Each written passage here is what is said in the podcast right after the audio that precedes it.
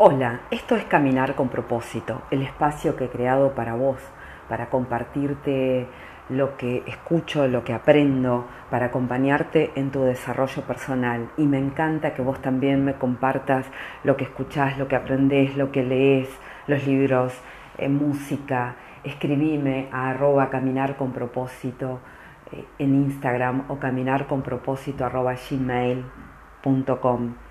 Y en estos días que estoy eh, viendo tantos eh, podcasts y mm, escuchando podcasts y viendo lives en Instagram, vi uno que me encantó con arroba doctora Juliana y con arroba cuidar diabetes. Y la verdad es que no tenía mucho conocimiento acerca de, la diabetes, ellos lo explican muy muy bien. Y hay un posteo que te quiero compartir Em, que ellos hicieron en Cuidar Diabetes, que me encantó porque si bien ellos lo escriben para quienes son diagnosticados, eh, en realidad creo que aplica eh, para, mm, para cuestiones de la vida y entonces dicen aceptar la diabetes.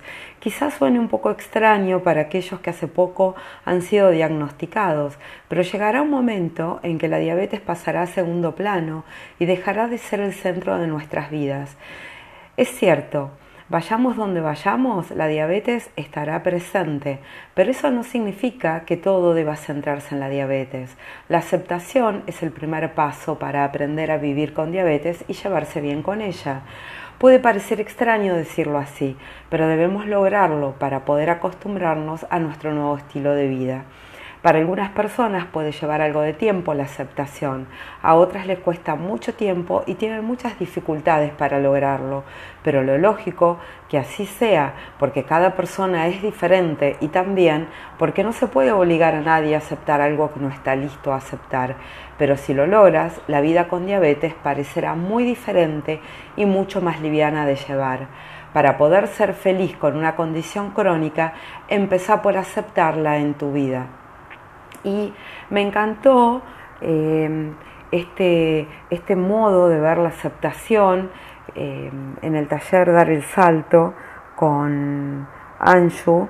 Eh, nosotras también hablamos de aceptación y compartimos un poema que acompañó a mm, Nelson Mandela en sus años de prisión.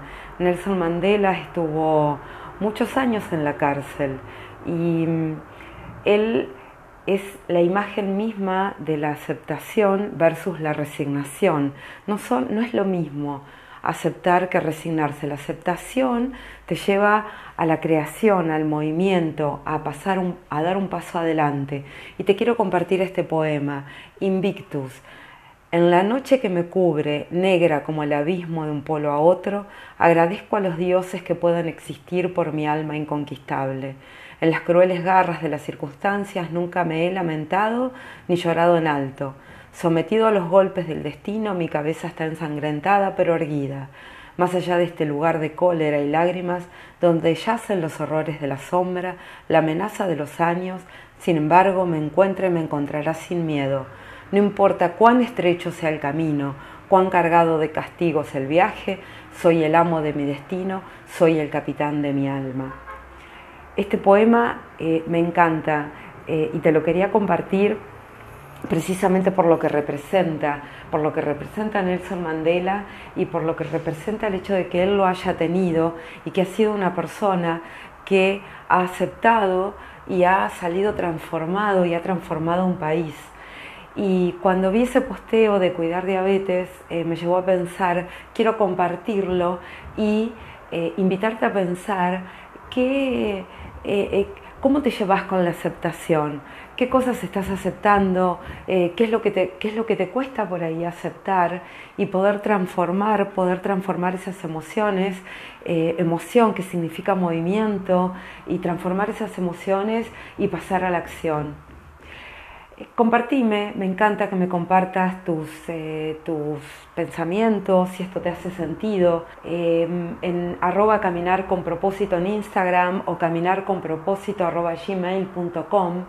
Me encanta escucharte, me encanta leerte y acompañarte en tu desarrollo personal.